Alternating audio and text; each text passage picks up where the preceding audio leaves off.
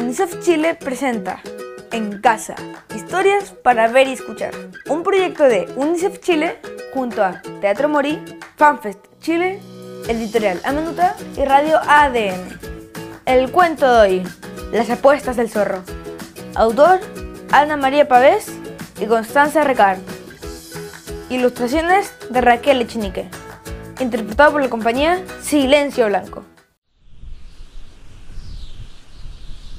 En la cordillera de los Andes vivía un zorro que era famoso por lo astuto y apostador. El zorro acostumbraba a pasearse por los cerros con su cola parada, sintiéndose rey y señor de esos territorios.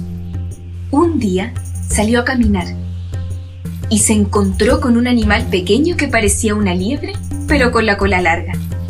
Era la vizcacha. Se acercó y le dijo, Buenos días, vizcacha hagamos una apuesta de quién llega primero a ese cactus. No, gracias. Y si tú llegas primero, te quedas con mi pelaje, pero si yo llego primero, me quedo con el tuyo. Está bien. Se reunieron la tagua, el zorro, el guanaco y varias vizcachas. La vizcacha de un salto se subió a la cola del zorro cuando el zorro ya estaba por llegar a la meta, se dio vuelta para mirar a su competidor. Justo en ese momento, la vizcacha se bajó de la cola, alcanzando primero la meta. Yo gané la apuesta, así que te voy a cortar todo tu pelo.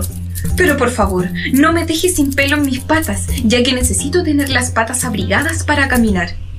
Así, el zorro quedó pelado, la vizcacha peluda, y el zorro dejó de apostar. Por un tiempo.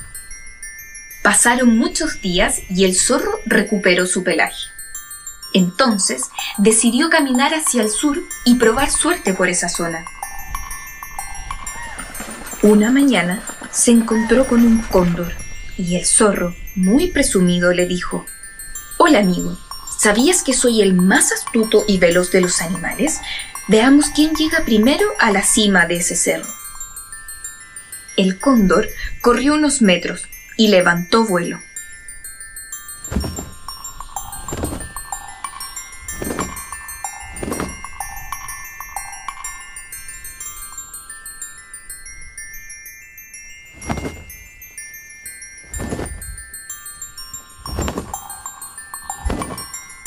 Y así llegó rápidamente a lo más alto de la montaña.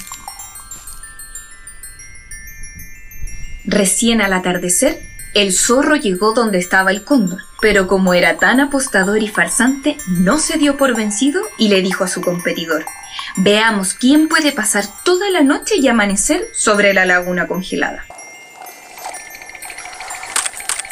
Ambos animales llegaron a la laguna congelada.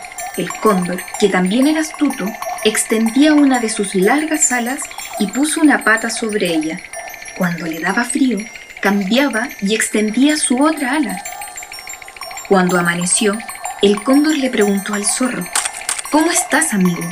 Ya no puedo más, se quejó el zorro, quien ya casi no se movía mientras le castañaban los dientes.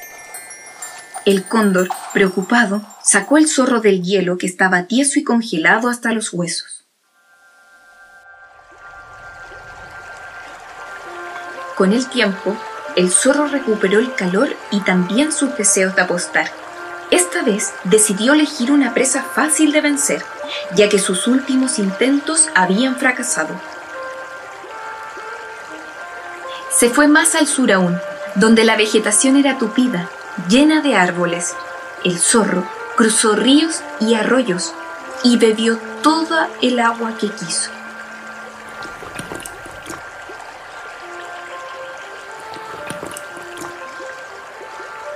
Hasta que un día el zorro vio un sapo que pasaba por allí y pensó, a este animal que se arrastraba sobre su vientre y camina dando saltos con dificultad, seguro le gano una apuesta.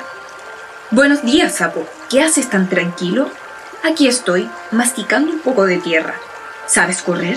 Hagamos una carrera para saber quién es el más veloz. Con todo gusto. Yo iré por el arroyo y tú por el camino. Correremos hasta que uno de los dos se agote. ¿Y cómo sabré dónde vas? Cada cierto tramo cantaré. Se reunieron el puma, el pudú, el cisne de cuello negro y el ñandú. el puma dio la partida. Partió el zorro, muy tranquilo por el camino, seguro de vencer. Después de un rato, el zorro preguntó mirando hacia el arroyo, Sapo, ¿estás ahí? El zorro siguió sin detenerse y volvió a preguntar. Corrió a gran velocidad esperanzado que el sapo se cansara y abandonara la carrera, pero cada vez que preguntaba... Cuando el zorro estaba a punto de reventar, preguntó una vez más. Sapo, ¿estás ahí? El zorro, agotado y furioso, se dio por vencido.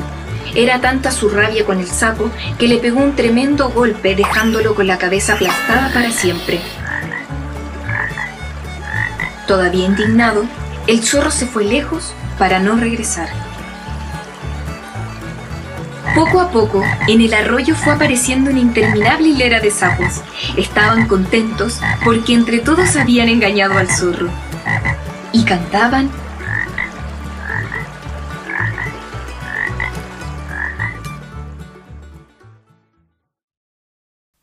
¿Qué te pareció el cuento? ¿Se lo cuentas a tus papás? ¿Qué es lo que más te gustó del cuento? Busca y recorta animales típicos chilenos y haz un collage con eso. Gracias por acompañarnos y nos vemos y para la próxima. Nos puedes seguir en arroba unicef barra baja chile, arroba fanfestcl y recuerda lavarte las manos en casa. Historias para ver y escuchar.